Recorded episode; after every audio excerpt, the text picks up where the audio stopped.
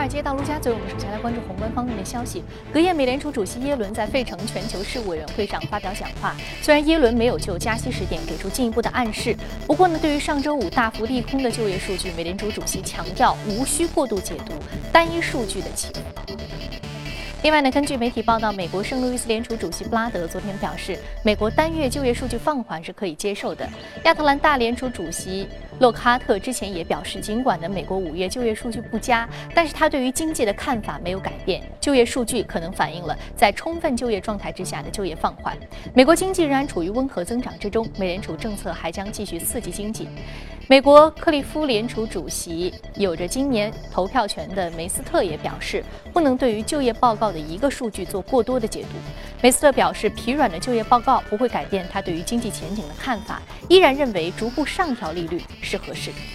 视线转向英国，包括 ICM 网络民调在内的一系列调查显示，支持退欧的阵营领先留欧的阵营，英镑在周一至周三新低。英国首相卡梅伦称呢，退欧意味着埋下自设的一个炸弹，而支持退欧的保守党议员约翰逊则是表示，留下意味着英国将会掉入源源不断的为欧盟输送现金的陷阱当中。市场人士指出，如果英国最终脱离欧盟，包括股市、汇市、债市等在内的金融市场都将面临大考，而英国经济也可能暂时面临困难。按照计划，英国将于六月二十三号举行公投，决定是否继续留在欧盟。好，接下来我们再来关注一下耶伦在费城的讲话。Assessment is that the current stance of monetary policy is generally appropriate, in that it is providing support to the economy by encouraging further labor market improvement that will help return inflation to 2%. At the same time, I continue to think that the federal funds rate probably will need to rise gradually over time to ensure price stability and maximum sustainable employment in the longer run. 耶伦承认五月非农就业数据令人担忧，但强调市场无需过度解读单一数据的起伏。After the jobs data on Friday, people's forecast for GDP didn't change. The Atlanta Fed, which tracks GDP, is saying two and a half percent growth in the current quarter, despite the weaker job growth. And so that kind of that kind of growth in the economy tells the Federal Reserve, same thing it tells investors, and that is it's probably noise, it's probably a one-off shock that maybe not fully explainable right now. 芝加哥商品交易所的美联储观察工具显示，七月加息的可能性在百分之二十七。So I think the earliest date the Federal Reserve could raise rates is at the end of July, the following meeting. And that, that meeting is a little bit awkward because there's no press conference scheduled afterwards. The benefit for the Federal Reserve of raising rates in July is that people like me will no longer be able to game it and say the Federal only raised rates when they have a press conference. And that's in, uh, excuse me, that's in March, June, September, and December. And so if the Federal Reserve then raises rates in July, now all meetings would be live. 第一财经记者葛贝尔、申玉峰，美国纽约报道。 那有关于英国经济面临的一个情况呢，我们再来关注到的是有关于其他方面啊。其实现在不仅仅是英国面临着一些困难，那么日本央行执行货币的委员会成员佐藤健裕在演讲当中也表达了对日本经济和央行政策的悲观看法，并强调日本央行不可能会达到百分之二的通胀目标，负利率也没有办法提升投资，他还担忧日本国债可能会出现类似二零零三年的崩溃的情况。在今年一月，日本央行实行负利率政策。以及2014年10月，日本央行扩大刺激规模，佐藤健裕均是投了反对票。当前的日本。评级投资信息中心也是宣布，将日本国债的评级展望从稳定下调至负面。市场对于非农就业数据的震惊有所消退，耶伦对于经济保持乐观。欧美股市周一全面反弹，大宗商品同样保持强势。其中呢，国际油价创出了超过十个月以来的新高。截至周一，彭博大宗商品指数已经从一月份的低位上涨百分之二十一，标志着大宗商品进入到牛市。大宗商品今年以来的表现也超过了债券、外汇和股票。该指数的上涨主要是得益于原油、黄。金、大豆和锌价的强劲反弹，其中的豆粕期货价格飙升超过百分之五十。今年前四个月，全球大宗商品市场净流入资金达到了近六百亿美元。好，刚刚我们浏览完宏观方面的消息，接下来我们再来关注一下可以三大指数的变化情况。我们看到，隔夜三大指数是全线上涨。具体来看啊，道琼斯工业平指数上涨百分之零点六四，纳斯达克综合指数上涨百分之零点五三，而标普百指数的涨幅是百分之零点四九。好，这里是正在直播的，从华尔街到陆家嘴。接下来我们首先来聊一聊宏观方面的消息，马上进入到今天的节目。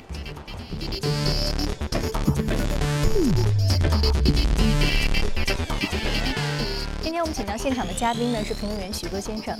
许先生早晨好。李旭你好。嗯，徐老师是这样的，我们看到非农就业数据不佳，使得大家对于六七月份加息的预期降温了，但是。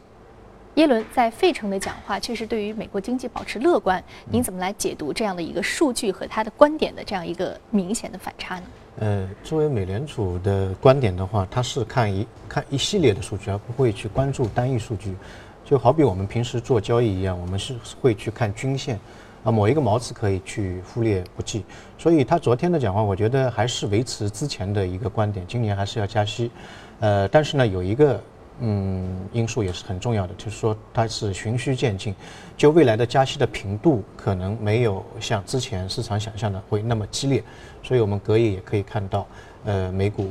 嗯，包括美元指数、黄金、石油都出现了一个上涨。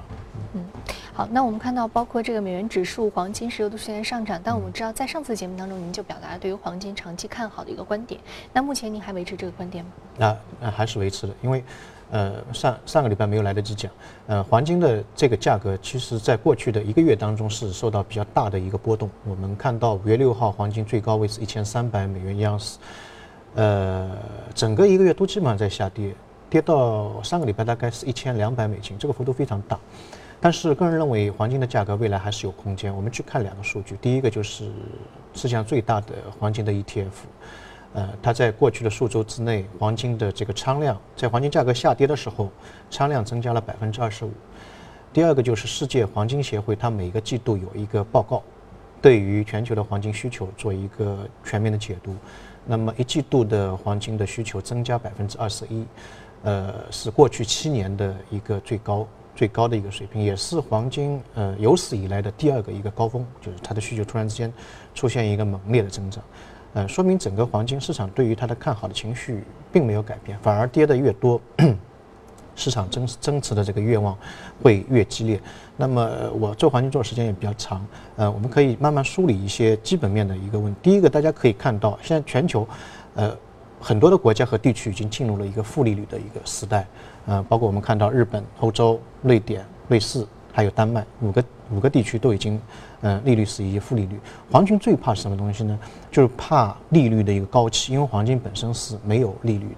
那么还有一个呢，就是大家可能平时解读不到的，就是黄金这个资产占到全球的金融资产的一个比例。那么现在大概是百分之一左右，这个百分之一的水平，呃，是一个历史的低位。在七十年代末八十年代初的时候，黄金非常呃这个火爆的时候，当时的比例是百分之五。那所以现在从百分之一到百分之五空间很大，呃，市场有一个测算，从百分之一到百分之二就增持百分之就翻倍的话，呃，整个缺口大概是八点五五万吨啊，什么概念呢？就是按现在的生生产规模的话，大概要三十五年的时间才可以弥补到这一个 gap，所以呃，从黄金占到。这个金融资产的比例来看，如果稍微增持一点点的话，它的需求空间也是很大的。那么还有一个就是，呃，央行的资产当中，黄金的比例呢，呃，从全球来看，平均的比例大概百分之十三点四。呃，现在看来，西方的国家比较多，像美国是百分之八十九。呃，德国八十二，法国是七十七，但是我们可以看到新兴市场它的比例明显偏低。比如说我们经常讲印度，印度的官方的储备大概只占到它的整个金融呃资产的百分之九点三，中国大概百分之二不到一点，之前的数据。还有巴西，巴西的话只有百分之零点五，所以如果他们到平均水平的话，那么这个空间。也相对来说会比较大。那么最后一个也是非常关键的一点，就是从供需这个矛盾来看，第一个需求的方面，我们刚才已经讲过了。呃，一季度的需求突然之间出现了一个暴涨啊，它那个全球的需求非常大。呃，需求方面我们看两个民间需求，第一个是中国大妈，第二个呢是印呃那个印度的小伙子，在印度的话可能是受到他的宗教和文化的影响，他们对于黄金有一种就是讲不清楚的一种热情，每个人都要带一点黄金，因为。呃，他们认为身上有点黄金呢，是是一个财富和繁荣的象征。去年的时候有一个新闻说，一个印呃那个印度的大叔吧，呃，他花了一点四万英镑，大概是十四万人民币，然后请了十六个工匠，每天工作十五个小时，用了两周时间，打造了一条完全是金丝做的一个衣服。在街上走的时候，回头率很高。啊，这是可能当地的一种一种习俗。印印度对于民间对于这个黄金的需求非常大，大概每年有八百吨，八百吨相当于全球的百分之二十。投资的需要，它还有民俗的需要。它本身对于黄金就是一个非常重要的一个民俗的象征，或者说它有它，呃，节庆啊庆祝的意义在里面。对，所以我们从一二三四四点来看的话，整个黄金的需求的支持力度还是比较大的。那么从策略上来看，今年一个呢，增持黄金是一个大的策略，那当然它风险也有。风险就在于，如果美联储业人突然之间改变了这个口口吻，他说：“哎，我要快速加息。”它的避险的需求下降了。对，美国经济突然间好起来了，非常好，我要每次加五十个点。那么这个时候，黄金大家可以看到非常快速的会有一个下滑。但是，呃，万变不离其宗。我们说一个物质的价格肯定离它价值不远。那黄金的整个成本来看，全球的平均成本、开采成本大概一千二百美金。一盎司现在是一千二百四十五，刚才我看了一下。那么全球顶级的那些金矿商，因为它的规模比较大，规模效应嘛，它的成本会更低一点，大概在一千到一千一。所以我们今年如果做下半年看到风险事件，啊，黄金突然之间出现一个下跌，那么在这两个区间当中，大家可以去看一看，一个是短期，一个是中长期，啊，一千二百和一千到一千一这两两个阶段，啊，这是一个非常好的一个黄金策略。嗯，好的，非常感谢徐哥先生这一时段点评啊。那我们知道，其实有关于这个黄金方面呢，我们还比较关注的另外一个就是大宗商品市场。大宗商品市场一个持续的一个上下的一个价格的这样一个反复，那因为接下来会怎么走呢？呃，大宗商品跟黄金还是有一点不一样，因为大宗商品主要还是跟全球经济有关联。现在大家放眼世界的话，除了美国经济还算是不错，其他欧洲也好，日本也好。呃，中国现在经济也是放缓，所以整体上来看，大宗商品，特别是石油，我个人认为，呃，它的上升空间不会很大，反而有点透支了它的上升空间，未来可能要需要谨慎一点。嗯，好，未来仍然需要谨慎的看待石油以及其他大宗商品啊。非常感谢许哥先生的点评，这里是正在直播的从华尔街到陆家嘴，接下来我们来关注一下隔夜领涨的板块和个股分别是什么。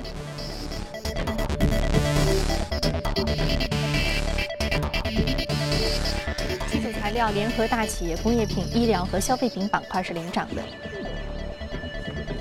再来看个股方面，油气、出版、软件应用、工业材料还有油气板块的一只个股是领涨的。那今天我们要重点说一说的是能源板块，ECR 上涨幅度百分之十五点八二，目前的价格是三点四四美元每股。投行看好油气公司 ECR 下季度以及全年的一个业绩表现，因此我们看到股价出现了一个。重要的一个刺激因素，主要还是投行的报告。对它其实不是昨天晚上的一个异动，它从二月份一直到现在来看非常亢奋这个股价。二月份最低的时候是六毛二，现在三块四毛四，啊，那么呃，主要的话呢，最近一段时间还是投行的，在过去三十天当中有八个研究报告一致看好它本季度和嗯整个一个年度的一个表表现。那么它主要是在。美国本土，呃，在那个阿巴拉契亚的那个盆地，是全球最好的煤炭、天然气的一个一一一个一个盆地，嗯，进行一个独立的开采，啊，它本身有二十二万英亩的一个储量的一个天然气，嗯，所以，呃，在之前的话呢，整个股价表现不是特别好。二零一四年的时候，呃，最高位是二十七美金一股，然后因为石油价格的一个下跌。然后天然气价格也是跌得非常惨，从二十七美金一下子跌到今年二月份的呃六毛二，然后再从一六毛二这个超低的价格出现一个慢慢慢慢快速的一个反弹。所以说它这个价格是循序渐进的往上走的。那它其实这个。能源个股的，我们看到能源个股，就像我们刚刚所说的大宗商品，其实包括石油类这个能源，它其实是出现一个上下的一个震荡的格局的。那为什么我们看到油气板块这只个股它是一马平川，一直往上走？一个呢，它就是前期下跌的幅度实在太大了，从二十七美金跌到一块不到，已经触底反弹，有个触底反。第二个也是石油价格和天然气价格的一个整体的一个反弹的情况，从年初的二十六美金，现在石油价格到了五十美金左右，也是翻倍了。就这两个因素对它影响是比较大一点。嗯，两个因素的叠加啊，所以对于它这个股价的一个刺激是让它在这样一个阶段当中循序渐进的往上走啊。好，接下来我们进一段广告，广告回来我们继续来关注有关于公司方面以及板块方面的最新消息。好，欢迎回来，这里是正在直播的从华尔街到陆家嘴。接下来浏览一组全球公司资讯。根据英国金融时报报道，今年夏季高盛吸引的大学生和研究生求职申请超过二十五万份，远远超过可能录用的人数。这意味着随着银行进一步改善员工的待遇，有关行业人才流失的担忧呢，也许是夸大其词了。摩根大通和花旗等其他的大型银行也呈现出同样的趋势。摩根大通表示，申请进入其投行部门工作的研究生求职者录取比例只有百分之二，而花旗。其的录取比例也只有百分之二点七。根据外媒消息，苹果公司或许改变每两年一次推出新款 iPhone 的节奏。这家科技龙头公司决定把机型全面更新的时间推迟到每三年进行一次。消息称，苹果做出上述决定的部分原因呢，是他意识到智能手机市场的变化速度比以前慢了，而且呢，自己每两年就推出重大创新的能力也受到了束缚。中国汽车信息网站易车网周一宣布，已经完成新一轮三亿美元的融资。参与融资的包括腾讯、百度和京东等等。腾讯、百度和京东将各自向易车网注资约五千万美元，收购该公司二百四十七万股新股。易车网还将向 PAG 发行至多一点五亿美元的可转换债券。继上周宣布大举减持阿里巴巴股票之后，日本电信巨头软银六号宣布将出售其持有的日本手游开发商 Hango 的大部分的这样一个股份，套现是七百三十亿日元，约合是六点八五亿美元。那刚后表示呢，在六月三号到二十号之间，以每股二百九十四日元的股价来回购这些股票。软银近期持续抛售非核心业务资产。主要呢是为了降低债务规模。截止三月三十一号，软银的净债务达到了创纪录的九点三五亿日。我们看到了全球公司动态之后，我们再回到资本市场和嘉宾一起来聊聊值得关注的板块和个股分别是什么。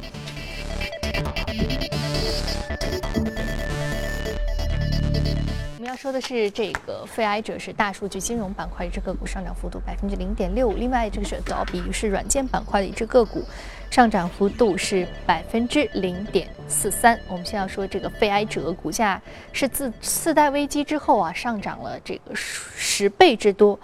那我们说到这个主要这个公司呢，其实还是进行这个信用方面的一些大数据的服务的提供，也包括这个保险，包括银行。嗯，那在您看来，这样的一个大数据，它一个细分的板块，我们应该怎么样去看呢？哦，嗯，呃，这个股票的话，我们讲到大数据。讲到金融，特别是讲到互联网金融，嗯呃，经常会看它，因为它是这两个板块当中的一个结合点。它是现在非常流行的 FinTech 的概念吗？啊，对，也有一点，但是它比较传统，它还是主要通过一个大数据的研究去分析个人的一个信用的评分，特别是量化的一个评分，能够快速的评定你这个人是不是可以给你钱，啊，给你多少钱，它主主要是做这个的。那么，呃，我个人认为它是契合了现在最大的两个潮流，第一个互联网金融，第二个就是大数据，所以这个股价在美国的股价其实现在也是表现非常好。刚才也讲，零九年到现在，呃，我算了一下，大概是十一倍到十二倍，而且它本身呃这个股票市值也是不小的啊，市值不小的，呃，那么。整体上来看，我们刚才讲到，它是从事一个嗯风险管理技术的一个一个评分标准。对于银行、嗯保险，还有一些呢是零售，因为零售也跟大数据有关系。现在还是蔓延到政府啊，这些机构用的相对来说是比较多。美国的三大的征信局都是用它的评分体系来给这个信用信用者去评定一个一个一个一个分数的。那么它的整体原理呢，就是把它把那个当事人的过去的信用历史。跟它有一个大的数据库，大概过去的话是说一百万的一个样本去做一个对比，对比之后，但现在我估计这个样本肯定是会扩大很多。对比之后呢，呃，他会知道你在这一笔交易当中的违约的概率，甚至你未来一段时间当中，就好像看相一样，他知道你会不会呃破产，会不会被清算啊，从而给你一个分数。他已经做到一个量化的一个分数，啊，那个分数的话，它从三百分一直到啊三百五十分一直到八百分。那么如果说六百二十分以下的话，基本上你这个人可能信用不是特别好，所以你要贷款的话呢，哎，你要附加其他的，比如说房屋抵押等等。六百二十分到六百八十分呢，他会用其他的方式去再看细分你的信用的等级是不是可以呃做做做一些一些一些妥协。但六百分六百八十分以上的话，基本上可以认为你是一个信用卓越的人。可以进行一个信用信用的放款，这是不是也是基于美国比较发达的征信系统？个人征信系统。对，呃，美国的三大的征信系统基本上都沿用到它的一个技术啊，所以它应该是一个一个嗯做的最早的，也是一个起源的一个一个地方。很多的现在像我们讲到的 Lending Club，之前在呃这个市场当中也讲到，这一家也是用它的系统啊，呃，全球一百强的银行当中百分之七十是用它的，包括我们现在很多的国国有银行、股份制银行，呃，都是在用它的一个系统在看。呃，在美国的话，所有的信用卡公司也都是用它的系统。那我们其实可以再跳开来看，啊，不仅仅是看金融系统的大数据的一个分析，当然它应用比较广泛。呃，在美国大数据的这个板块，其实对我们也有借鉴意义，它的发展也是非常快。因为人们发现大数据它的对人们的思维方式有个改变。以前的话，我们可能是去想一个方案，然后去实施它。看它效果好不好，好的话我们再做。但现在我们发现，哎，有的时候通过大数据，我们可以提前发现哪哪一哪一种方式会好的。之前我们有一个案例，就是说在超市里面把尿布和啤酒放在一起，哎，效果会非常好啊。那这种方式完全可以通过大数据的这种模式去分析，提前分析消费者行为。对，另外一个在零九年的时候，呃，H1N1 这个流感爆发之前，呃，谷歌公司公司呢。它在这个为世卫组织公布这个消息之前，它通过大数据的模拟，已经提前预警可能在美国本土会有这个事情的爆发，而且它可以模拟出在哪个州以哪种速度有多少人受到感染。当时大家都不相信，后来这个事件发生之后，人人家发现，哎，跟当时的预测大数据的这个模拟出来情况基本上是一致的。所以后来这个大数据的这个应用在美国，现在无论是零售。呃，政府还是金融、保险那一块领域都是得到非常快速的一个应用。当然，在中国的话，呃，李克强总理也讲过，大数据这个这个领域或者行业是一个钻石矿，就有很多东西可以玩。去年大数据的规模是一千一百亿人民币，啊，那同比增长百分之四十五。未来五年当中，平均每一年百分之五十的一个增长速度，嗯，会增长。所以这一块的领域大家可以去看一看，啊，一个是未知，第二个是有前景。第三个是值得可投资。嗯，好的。那我们接下来再来看到和大数据目前一样被行业非常看好的另外一个板块，就是软件板块。我们说的 Adobe，Adobe 有旗下有非常重要重要的两个产品，就是 Photoshop 和 PDF。嗯，这个是已经沿用了很多年的两个软件了。那么今天我们说 Adobe 是。主要它有什么样的一个服务上的革新，还是说产品上的革新呢？啊，它本身是一个非常大市值的一个公司，我们不要小看它。呃，认为它只有两个产品，它总共市值是五百个亿。过去的五年当中，这么庞大的一个大象涨了百分之三百五十的一个股价，所以呃，它的增长非常厉害。关键在于我们看到它前身，它是一个出版社，其实纸质的一个出版社，然后在行业当中做得很好了。突然之间，他发现互联网起来了，于是他做了很多改革。啊，第一个就是往互联网靠，第二个呢，跟电子书 Kindle 做做一个合作，把 PDF 放到 Kindle 里面。我们现在看到 Kindle 里面的那个 PDF 的版本都是用它的。然后人们读者发突然发现，哎，呃，在刊读里面的这个 PDF 非常的清晰，你放大缩小都是非常清晰，所以它的整个行业地位就慢慢慢慢就巩固了。那么另外一个，它还开设了一个 Adobe 的一个论证啊，比如说你做得好，他会给你发一个证，那培养了一批非常忠实的客户。然后这些客户的转换成本非常高，我我用惯了 Photoshop，我再用其他系统我就不适应。没错。那么最近几年当中，他其实做了一个很大的动作。以前的话，他的那个软件呃一次性收费，终身可以使用两千五百美金，但是他现在呢改成每个月收五十美金。突然间发现他的用户增长非常大，因为有一些小用户他可能用一个月就不用了啊。然后的话呢，呃整个业绩在过去的几年当中得到非常快速的一个提高。嗯，好的。我们说到这个服务方式的一个转变，使得它的这样一个业绩，包括增营收都出现了一个增长啊，而且它持续的加强它的产品的本身的这样一个对用户的习惯度啊的提升，所以使得它的更换成本变高了，因此呢，客户的这个忠诚度也是提高。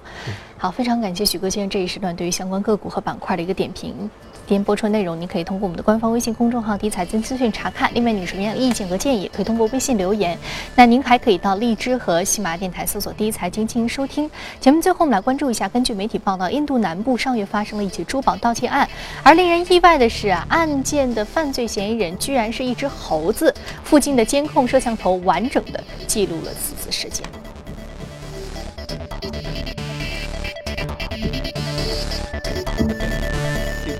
这只守在店门的猴子就是案件的嫌犯。看起来他似乎在等待什么。原来他是在等门内打扫卫生的店员走开。店员离开后，猴子蹑手蹑脚地推门而入，几下就跳到椅子上，熟练地打开抽屉，迅速抓起一叠纸币。这时，机警的店员发现了他的举动，忙上前阻止。慌乱中，甚至使用香蕉与顽猴交换，